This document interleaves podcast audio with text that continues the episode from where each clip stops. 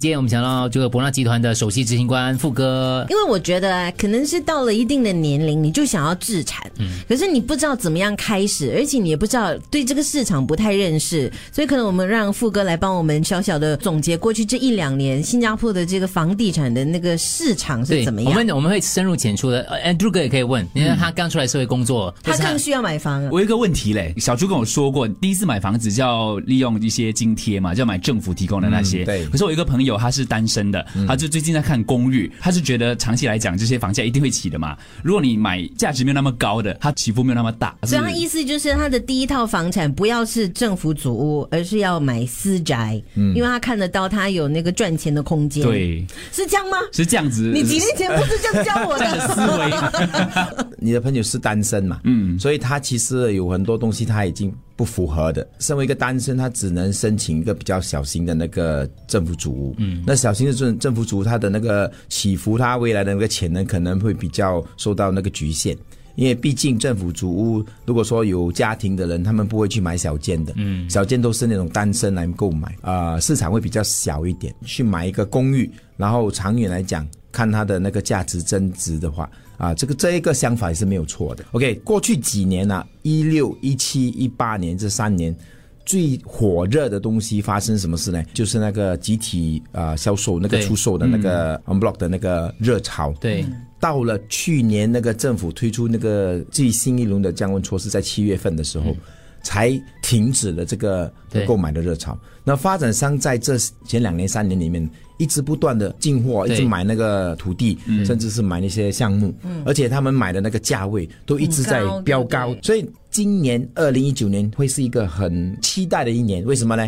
有六十四个项目会推出。哎呦，蛮很多嘞。啊六十四个项目会推出，有大量的选择。可是呢，这六十四个项目他们推出的价位，他们是在一六、一七、一八年的时候购买的土地，还所以有他那的个集体。他的地是贵的，对他很高买的进货那个价格是贵的，嗯，所以你一九年开始，现在你要回到以前五年前、十年前的价位，是可能有一点困难啊。那去年在降温措施推出之前，那个价格一直在攀升，嗯，可是降温措施一出现了呢，那个发展商就不敢说哦，把这对个对价格啊抬得太高。主要第一个策略就是不可以把价格抬高，他们自己不会亏咯，对喽。今年因为太多项目推出，是所以主要说他们可以薄利多销。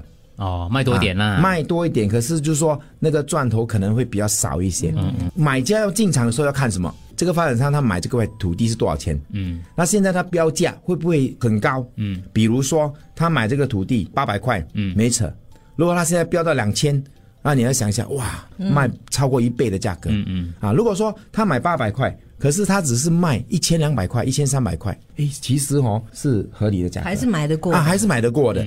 讲一下这个新加坡各区的那个大概嗯都一样。以前你常跟我们讲吴斌那边的吗？以前呐、啊嗯，现在你觉得因为像概括性的讲一下，啊概括对性的， OK，你看啊，其实我们的发展总蓝图，如果说已经知道有这样的发展，未来就有它的潜能。嗯，你要等到说看到哪里你才进才场来，对才来的话就慢了太迟了。对发展需要时间。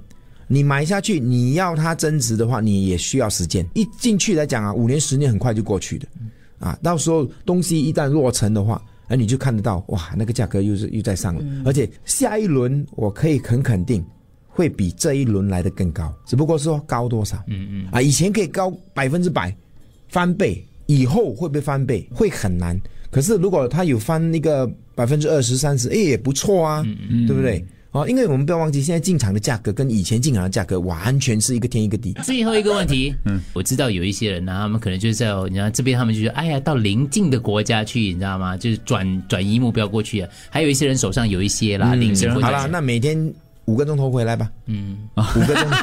早上你讲过，首先你要知道说每个国家的政策不一样。嗯啊，你有时候进场容易，出来的时候有没有人要跟你买？好，或者是他们政策突然间改变的话，到时候突然间说，哎，外国人不可以买，只能卖给他本地人。他本地人有没有这样的那种能力来跟你购买这么昂贵的那个很多房地产哎变？数在里面、啊对，很多。变数。风险要承担。，对，一天说不完了，啊真所以 的先是说完，我们看反应吧，看着 很。多问题的。对对对，跟你们都老朋友了，是啊，你们谁谁传谁到好。，谢谢富哥，好，谢谢谢，富哥集团的恭喜首大席家集团新年快乐，新年快乐。